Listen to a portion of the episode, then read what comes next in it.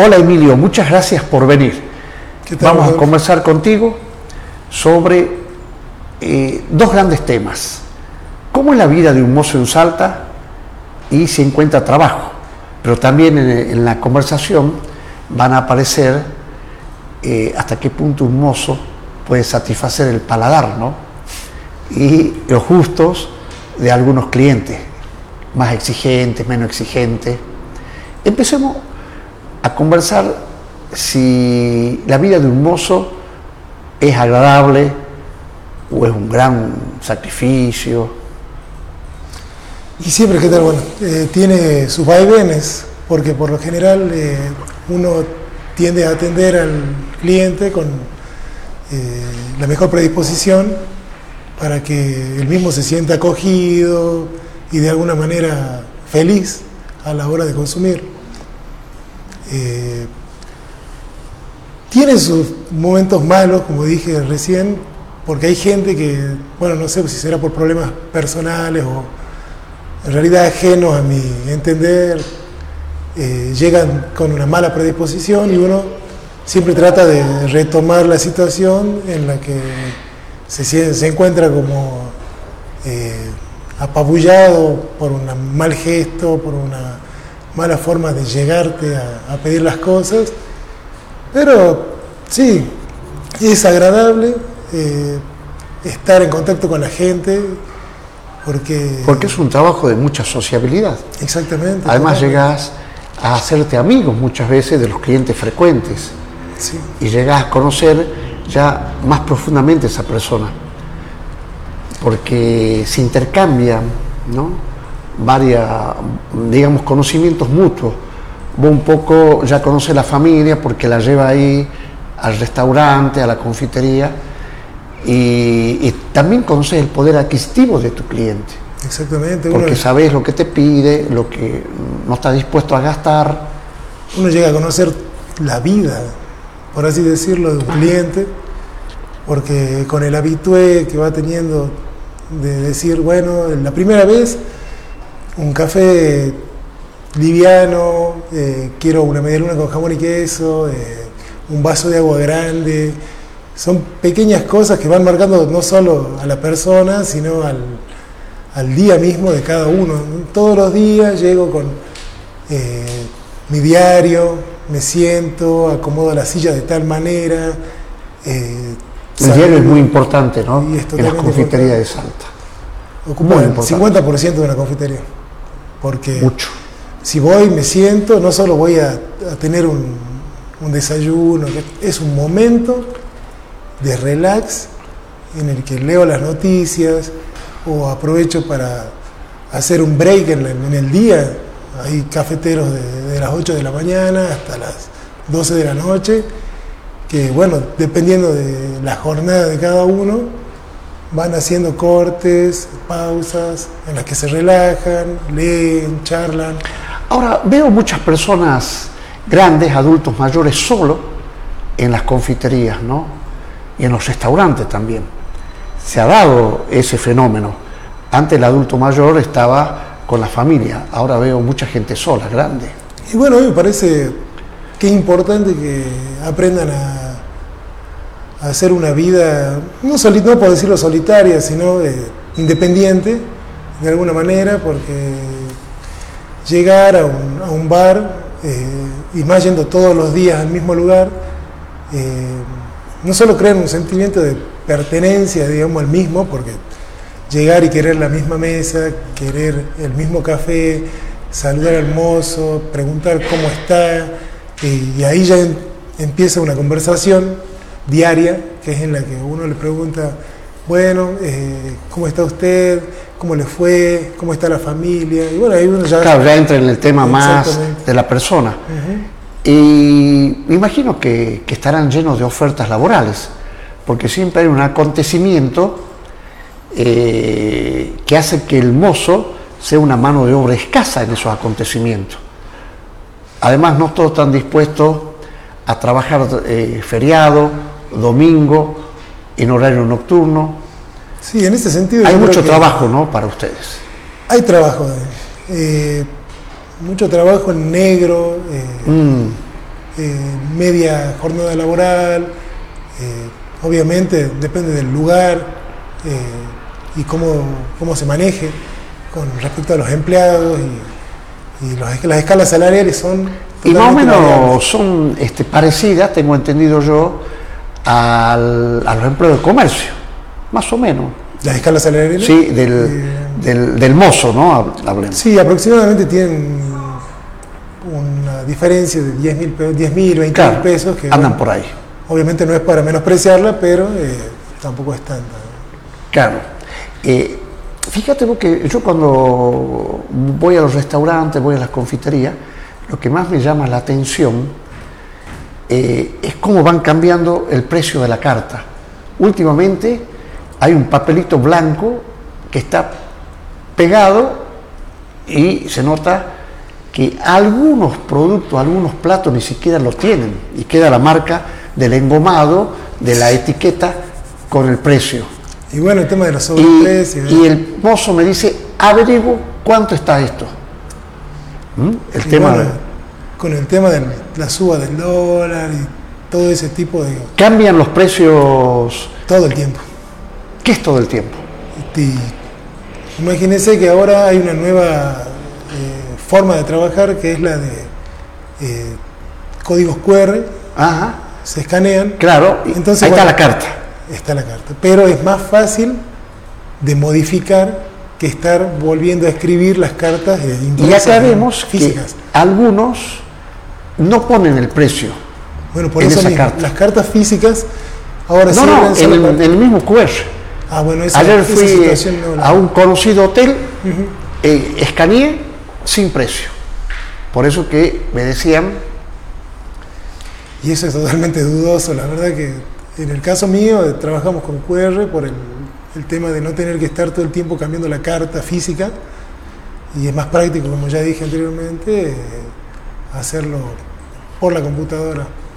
Pero eh, bueno, sí, cada uno tiene su manera de trabajar y yo personalmente no consumiría en un lugar en el que no me muestran el precio. Ah, esa sería tu Exactamente, mi política de consumo. Sería tu política de cliente. Claro, sí. ¿Por qué eso? ¿Por qué no hay que consumir?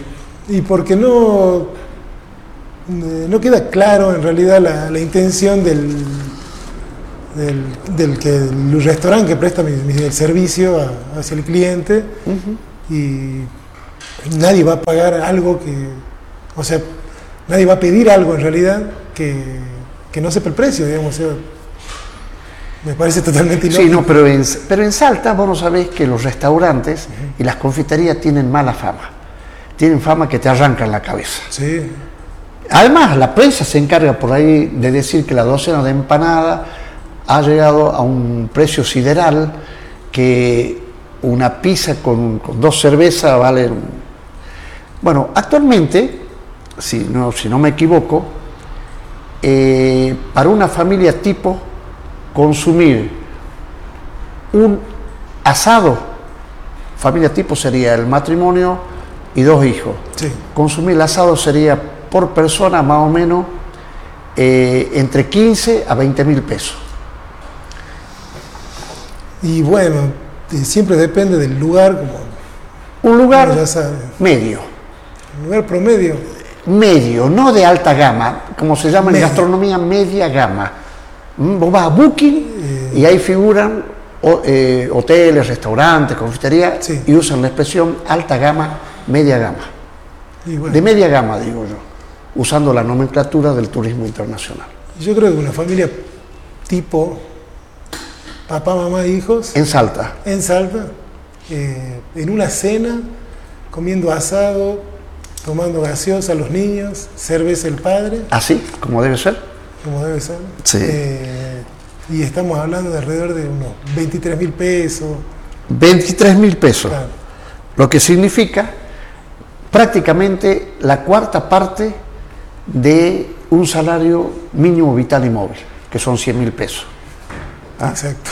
Casi el 25, digamos, el 23% del salario. Suena totalmente risible, pero sí es así. El 25%.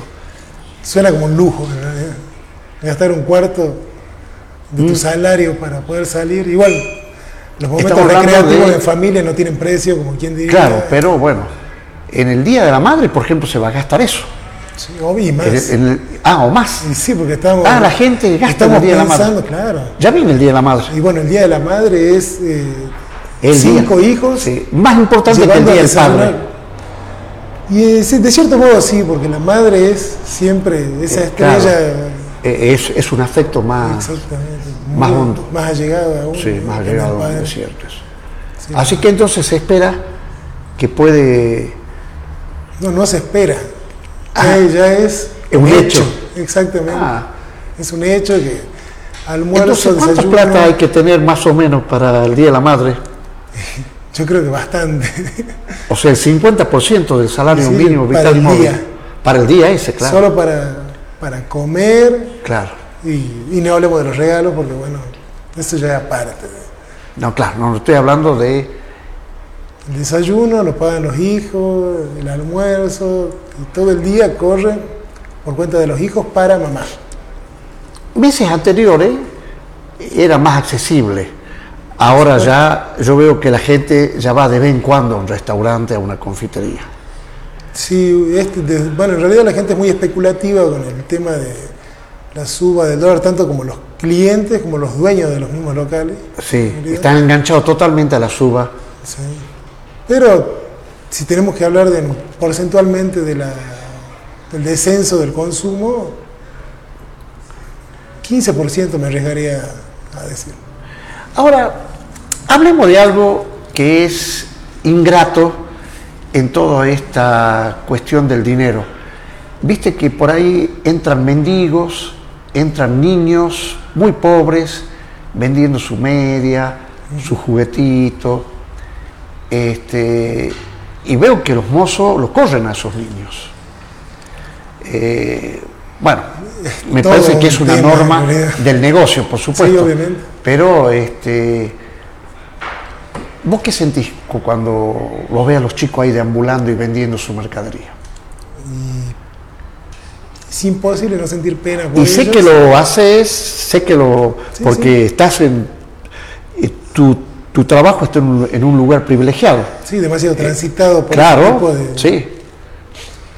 Pues yo en realidad siempre acato las normas. Porque esa es la verdadera pobreza de la Argentina. Ahí está. el 60% de los niños son pobres. Eh, explotación infantil, infantil visible, eh, a la luz del día y sin nadie que actúe de ninguna manera. La policía hace ojos ciegos a mendigos, o sea, eh, usted dando una vuelta a la plaza, un día cualquiera, sí. Eh, va a encontrar tantos niños vendiendo cosas, estas medias, lapiceras, lo que sea, como, no sé cómo llamarlos, indigentes, pero gente sin... Indigentes. Sí. Bueno, eh, que andan bebiendo en la vía pública, eh, y ese tipo de gente son las que habita la plaza y todos los alrededores del centro. Y cada vez es más. No, cada vez es peor. Es peor. Porque ahora ya eh, forman como grupos. Ya no son independientes, sino que ahora se agrupan y se juntan no solo para ir a pedir, eh, para beber, porque la comida es lo último que, que les importa, porque vi mucha gente que se acercan a pedirles plata para comer y les ofrecen alguna comida que tengan por ahí en, el plato, que sé yo, tomo una empanada y le dicen, no, no, no, no tiene plata.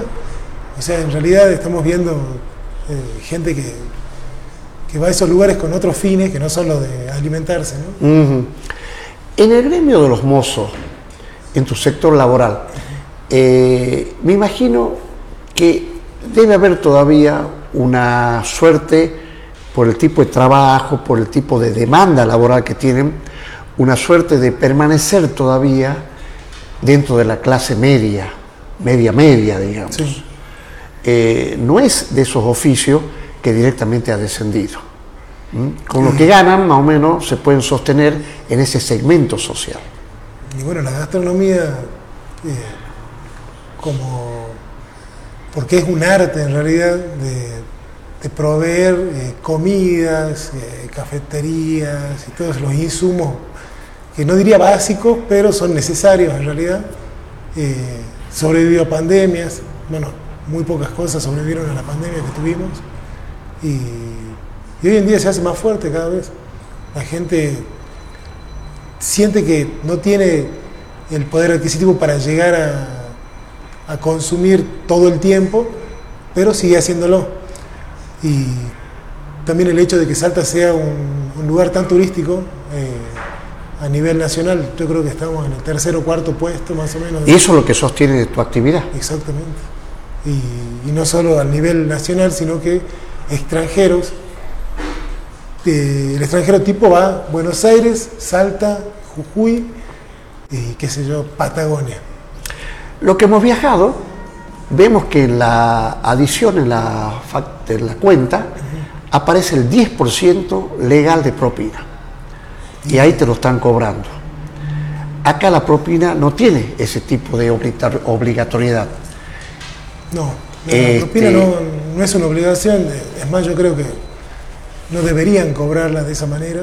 Eh, ¿Sabías que eso es compulsivamente en otros países? Claro, porque más que nada la propina es un es como una forma de, agradecimiento a, la persona que te, te atiende, porque si uno eh, va a comer un lado y le llega la comida fría, que el mozo era, Eso se llama, si no me equivoco, el laudo gastronómico. Bueno. Sí. Así como se cobra compulsivamente cubierto, me explicaron, también se cobra compulsivamente la propina. Por eso yo no estoy de acuerdo con eso, porque, bueno, los cubiertos siempre eh, ha sido eh, parte de, los restaurantes más caros, digamos, como una forma de, de eliminar al, cliente promedio ese que tiene justo para, para comer y para beber. Entonces, que Es una selección del cliente. Es una selección muy clara del cliente. Por la vía del gasto. Claro, yo eh, veo gente que viene, eh, se acerca y lo primero que pregunta es, ¿cobran cubiertos? Entonces viene rebotando de otros lugares. En Salta no se usa mucho eso, ¿no? No está masificado. No, está muy visto eh, popularmente en la Yo me dedico a recorrer varios, varios restaurantes, conozco la mayoría y en la mayoría no te cobran los cubiertos. Claro, por lo general es en los lugares que, en los restaurantes que son más... Eh, en las parrilladas te cobran. Parrilladas, claro. O sea que tienen cierto prestigio de alguna manera eh, y les da el, el lugar a hacerlo cubierto por persona en promedio está en 1.500 pesos, 1.200 pesos por persona. ¿Hay muchos mozos desocupados? Sí, también hay muchos mozos ocupados que, que no tienen el, eh, la virtud para ser mozos, ni las habilidades tampoco. ¿Y cuáles vendrían a ser las habilidades y las virtudes? Y las habilidades, eh, bueno, son muchas en realidad que uno tiene que poder llevar una bandeja, tiene que saber bajar las comidas, tiene que saber por dónde, tiene que mm. servir una bebida. Eh, y las virtudes, bueno. Y una memoria, y una memoria, larga, porque estás atendiendo 10 veces a la vez. Y todo queda acá. Claro. Eso es importante. Hay mucha gente que anota, eh, inclusive anotando se equivocan. Eh, yo creo que esa es otra virtud también, la de la memoria. Bueno. Impresiona, ¿eh? Mucha gente que atiendo, eh, mesas grandes de 10 personas, 12 personas, eh, van dictando y preguntan por lo general, ¿vas a anotar? No te das problema. Entonces, uno cuando llega, está todo súper feliz, propina. Qué bueno. Es algo... ¿Y, ¿Y, es cierto que es un sueldo aparte la propina a fin de mes? No me permiten hablar de eso. Ah, no, sí, es totalmente redituable, el hecho de la propina. Eh, y hay dos sistemas, ¿no? Eh, la propina que recibe individualmente el mozo. Y la compartida. Y la que recibe y va y la deposita en un fondo común. Sí.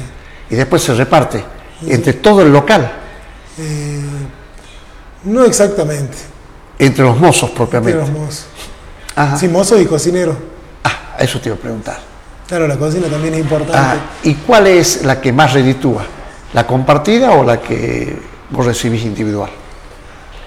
Estamos hablando de dos cosas totalmente diferentes, porque el, mozo que recibe la propina para sí mismo eh, ya hace, eh, ya reparte en realidad la propina con la, con la cocina eh, personalmente, es un trato personal. Claro. O sea, dice, qué sé yo, 10 mil pesos de propina, te doy 2 mil, hay quienes le dan 3. Siempre hay que mantener un vínculo muy estrecho con la, con la cocina porque trabajar en equipo es importante, siempre, en todos los ámbitos. Ahí está. Y hay, que estar eh, felices nosotros. De ahí, sale la, de ahí sale la rapidez, el buen sabor, la eficiencia. Me imagino. Emilio, muchísimas gracias por la visita. No por ¿Mm? Rodolfo, gracias a vos por invitarme. No, un placer. Igualmente.